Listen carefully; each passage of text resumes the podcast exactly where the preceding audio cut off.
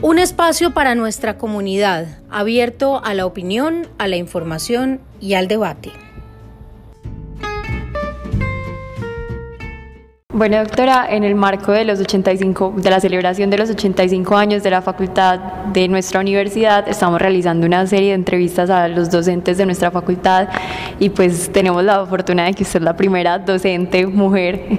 Esto es, digamos, un honor también estar aquí en la entrevista. Bueno, mi nombre es Mariana, eh, me presento pues como la entrevistadora y pues ahora eh, si te quieres presentar, dar un saludo. Gracias Mariana, muchas gracias de verdad por este honor de ser la primera mujer docente que va a hablar en este marco pues de podcast. Mi nombre es Viviana Bernal Mesa, soy egresada de esta facultad de Derecho que amo desde el año 1994. Me gradué en 1995. Mi área de derecho es el privado, soy especialista en derecho comercial del externado de Colombia, soy especialista en gerencia y tengo una maestría acá en esta facultad, una maestría en derecho con énfasis en métodos de solución de conflictos. Llevo más o menos unos, de los 27 años que llevo de egresada, llevo más o menos unos 23 años dictando clase en esta facultad como profesora hora cátedra Mariana. Listo, doctora. Ahora cuéntenos un poquito de su experiencia laboral. ¿Quién es Viviana? ¿Qué ha hecho Viviana? Mira, Mariana, como te dije, a mí siempre me gustó el derecho privado en la universidad y me gustó la docencia. Las dos cosas me encantaban. Entonces yo tenía buena relación con la persona que era la secretaria académica en esa época, la muy querida Glaris. Glaris eh, fue para mí muy importante porque yo le decía a Glaris que yo quería ser profesora y ella me decía, tiene que empezar por ser monitora. En esa época había una figura que se llamaba la asistente de área. Entonces, tan pronto yo egresé, eh, ella me contó que había una convocatoria para ser asistente del área de derecho privado, que eran todos los civiles y todos los comerciales, y el trabajo mío era reemplazar los profesores cuando me avisaban con tiempo que no iban a ir y yo podía pues entonces preparar sus eh, correspondientes clases. También eh, calificaba algunos exámenes, por ejemplo, al profesor Luis Gabriel Botero, tuve la oportunidad de calificarle exámenes durante un tiempo, eso fue una experiencia maravillosa porque además yo fue la materia que más disfruté durante toda la carrera, obligaciones, pues me encantaba y tenía una relación muy buena con él. Eh, bueno, y hacía cositas pues del estilo. Mi jefe era el doctor Jaime Arrubla. Así estuve trabajando durante más o menos año y medio, eh, medio tiempo. Y durante ese tiempo, pues durante el primer semestre preparé mis preparatorios, presenté mis preparatorios, porque en esa época no era tan fácil eximirse de preparatorios como ahora. En esa época era anual, entonces uno veía sucesiones anual, obligaciones anual, penal anual. O sea, sacar 425 no era tan fácil. Yo me acuerdo que saqué algo así como 419, 420 en promedio y no pude pues eximirme, pero me pareció absolutamente positivo porque pude repasar y estudiar y aprender de todas las materias. Bueno, entonces así entré con mis pinitos haciendo eh, pasos desde abajo empezando pues con, eh, también hacíamos seminarios en la universidad y bueno, poco a poco fui eh, aprendiendo, o sea, yo no salí de la universidad de una vez a dictar clases, sino poco a poco. Después pasé a la Facultad de Comunicación Social como profesora ahora cátedra, dictándoles una materia que era un resumen de Derecho para Comunicadores, se llamaba Cultura Jurídica para Comunicadores, y allá estuve como dos años. Bueno, mientras tanto, mi gran sueño era trabajar en la Cámara de Comercio de Medellín. Ese tema lo logré y fue mi, gran empleador durante gran parte de mi vida laboral. Trabajé muchos años con la Cámara de Comercio de Medellín en el área jurídica, con, como secretaria de la Junta Directiva y trabajé también como directora del Centro de Conciliación, Arbitraje y Amigable Composición. Un trabajo espectacular, una entidad que quiero con toda mi alma. Bueno, mm, también he trabajado en una filial de la Cámara de Comercio que se llama FGA Fondo de Garantías como secretaria general y vicepresidenta jurídica. Estuve también trabajando con EPM eh, e Telecomunicaciones en mi paso por el sector público. Eh, también estuve en una firma de abogados. Eh, bueno, en fin, he tenido como, pues, por todos lados posibilidades. Estando trabajando en la Cámara, ya me invitaron a ser parte del equipo de profesores para trabajar con el tema de métodos alternativos de solución de conflictos. Esa materia la di por ahí durante, no sé, algo así como dos años. Y después, eh, el profesor Álvaro Izaza tuvo que dejar su, su, plaza pues de, de, Derecho Comercial, yo ya era especialista en Derecho Comercial y dicté durante muchos años Derecho Comercial, feliz, esa materia me encanta.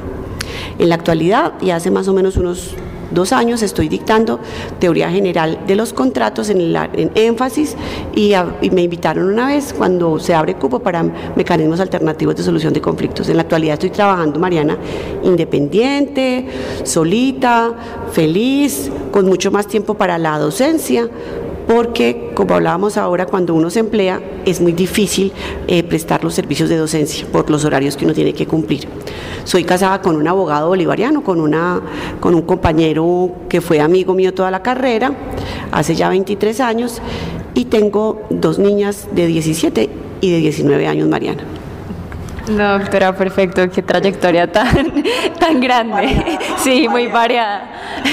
Ahora, pues, aprovechando que eres egresada UPB y ahora docente UPB, ¿cuáles son esas experiencias que, digamos, te quedaron como estudiante y como docente y ahora, pues, como que tienes la, la posibilidad de, de, haber estado como estudiante y como docente, pues, ¿qué, ¿qué, sientes que te dejó la facultad, pues, como esa mezcla de, de ambas cosas?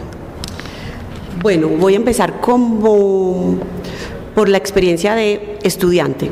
A mí me parece que esta facultad eh, siembra muy bien todas las semillas pues, del conocimiento del derecho. Creo que eh, las bases que nosotros tenemos en derecho los bolivarianos son muy profundas y eso nos ayuda pues a resolver muchos problemas jurídicos en general. Y eso te lo puedo decir por una experiencia que tengo específica. Yo aquí entré después de haber hecho dos años de derecho en el externado de Colombia en Bogotá y hice transferencia y bueno, por una serie pues como de temas de pensum y bueno, en fin, intensidad horaria, lo que fuere, yo casi que volví a empezar otra vez derecho, ¿cierto? Por eso yo casi que derecho lo hice dos años en Bogotá y cinco acá, ahí están los siete años. Eh, y yo venía de una facultad en la que éramos los primeros grupos eran de 100, 150 estudiantes en auditorio, con micrófono.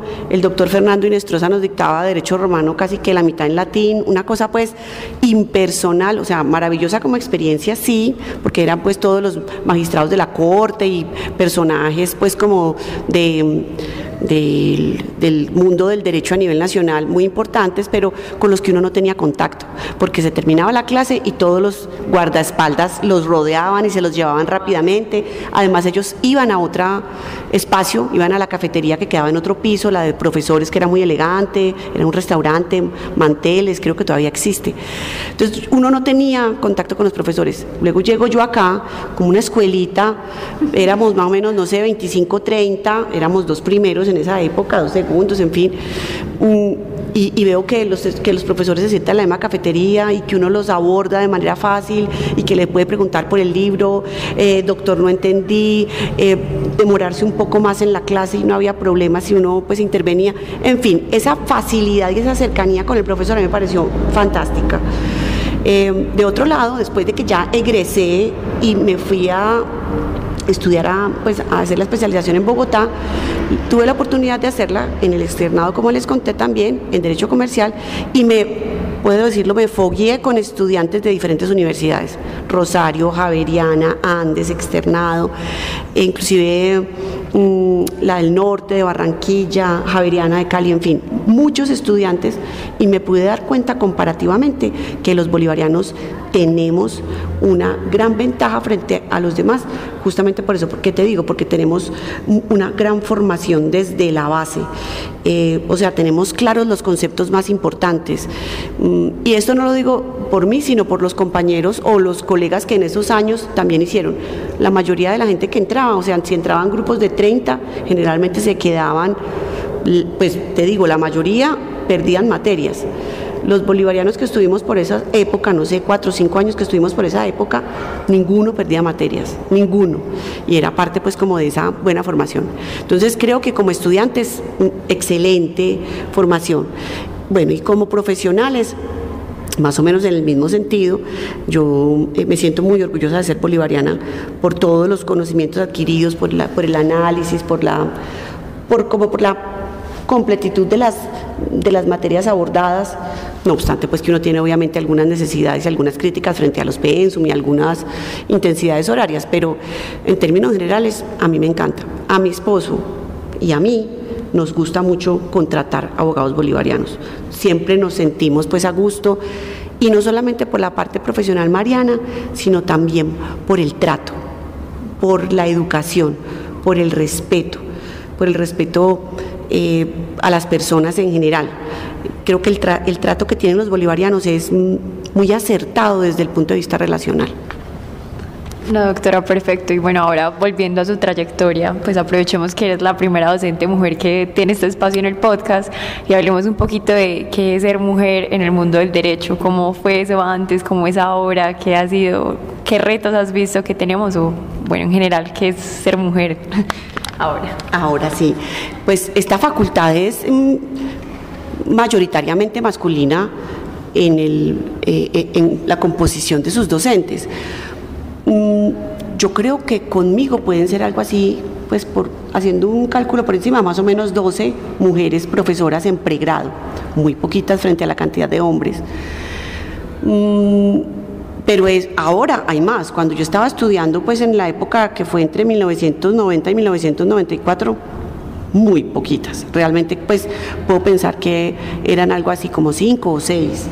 Em, a veces pienso que puede ser que las mujeres buscando algún tema de seguridad y estabilidad, eh, seguramente nos empleamos en empresas o en oficinas que no generan pues como tantas posibilidades de horarios para dictar clase, puede ser eso, y que los hombres de pronto pueden ser un poquito más arriesgados y pueden ser emprendedores y, y constituir pues como sus firmas de abogados o tener sus oficinas de abogados y pueden tener mayor libertad pues como de, de dictar clase. puede ser eso, pues estoy especulando. La verdad, pues me gustaría mucho tener colegas mujeres en este campo. Eh, no obstante, pues tengo que decir que nunca he sentido pues como eh, que se prefiera pues a los hombres o que los hombres nos traten con una, un tema discriminatorio en general, no. Y los estudiantes también creo que reciben bien a las, a las mujeres. Em, bueno, y ahí sí hay temperamento, ¿cierto? Porque puede haber unas que sean más madres, otras que sean más exigentes, no por el hecho de ser mujer, entonces se va a tener una relación pues más maternal con los estudiantes, nada que ver, eso pues depende mucho de los temperamentos y el nivel de exigencia. Eh, me encantaría, me encantaría que las mujeres hicieran eh, más labor docente, esto es una labor realmente muy bonita. Pues al que le gusta le saben, dice Mariana, le sabe y, a mí en lo particular me gusta mucho la docencia, me gusta, me encanta la posibilidad de transmitir los, los, muchos o pocos conocimientos que pueda tener. Finalmente algún día nos iremos pues al, más allá y nos vamos a llevar todo esto, pues hombre, compartámoslo, hagamos también una labor social. Eh, contemos teorías, pero también contemos vivencias, experiencias, cómo se hace esto en la práctica, cómo se interpreta esto. Es muy satisfactorio cuando uno ve que los estudiantes reciben bien el conocimiento, leen los documentos que uno pues, les, les, pide que lean, los libros, eh, hacen intervenciones en clase, análisis, preguntas. Eso es una cosa que no tiene precio. Realmente poder transmitir conocimiento creo que en, mi concepto, es de las eh, mejores funciones que puede ejercer un ser humano. Entonces invito a las mujeres pues a que se motiven a ser parte de esta facultad tan, tan querida. Perfecto, doctora. Y otra pregunta, ¿qué consejo le podrías dar, digamos, a los estudiantes que en este momento estamos en la carrera, que escogimos una carrera de Derecho en la UPB, para ser, digamos, una, un abogado diferente en medio de tanta oferta de abogados que hay en el mundo, pues que solo en Medellín somos más, más o menos, si no estoy mal, 35 facultades de Derecho? Mira, bueno, pueden ser un, un par de consejos variados, pues dependiendo como del perfil, ¿cierto? Si va a ser un abogado de empresa, creo que debe capacitarse en algunos temas gerenciales. Yo por eso hice esa especialización en gerencia, aunque pues me dio muy duro todo ese tema financiero, eh, bueno, en fin, pero creo que me sirvió muchísimo para ubicarme porque las empresas tienen procesos, tienen temas contables, financieros, eh, tienen asuntos pues que uno debe tratar de entender y leer, debe saber del, del negocio como tal, entender el área comercial, entender los temas de planeación y estrategia dentro de las compañías. En fin, uno no puede ser una piedra en el camino para el desarrollo de las... Eh, de los negocios empresariales. Es decir, uno debe tratar de ser el abogado del sí se puede. Obviamente, pues como con todas las eh, precauciones, no asumiendo más riesgos de los necesarios y, y de pronto cuando los hay, advertir. Se puede hacer esto, pero sucede esto y dejar constancias en ese sentido. Creo que es muy importante que dejemos conceptos y constancias escritas, pero que permitamos que no seamos a los abogados del no, ¿cierto? Eso también aplica un poco para las oficinas de abogados, para las oficinas de abogados en las que creo que mm, puede haber pues como un rol parecido como consultor pues en relación con sus eh, clientes em, y creo que em, se pueden asumir un poco más de riesgos en ese sentido. Em, bueno, otro asunto que considero importante es que uno sea un poco multidisciplinar, que entienda un poco el contexto, que no sea, o sea, me refiero a que uno debe ser muy abogado, muy jurídico, muy estudioso, sí, pero al momento de la aplicación debe dejar de lado un poco tanta teoría y buscar eh, la forma de o hacer negocios o que, sus, o que sus clientes puedan hacer negocios en ese sentido. Ese sería pues una parte de mi consejo. Y el otro es que hay necesidad de estudiar, de estar constantemente eh, leyendo normas, asistiendo a congresos, eh, haciendo cursos de, actualización, porque es que uno no se las sabe todas y uno tiene que ser humilde con el conocimiento. Eh, no se las sabe todas y tiene sí o sí que actualizarse como abogado. Entonces, esos serían mis dos consejos pues para los futuros abogados bolivarianos. No, listo, doctora. Muchísimas gracias por el espacio. De verdad que fue un honor tenerla aquí, conocerla y haber tenido pues como este primer espacio de nuestra primera docente y pues haber conocido una trayectoria tan, tan amplia. Muchísimas gracias. Gracias a ti por la pues en tu papel de representante por esta iniciativa tan interesante. Te felicito. Ojalá y eh, muchos estudiantes puedan oír estas historias y de alguna manera pues motivarse o inspirarse. Gracias, María. Muchas gracias.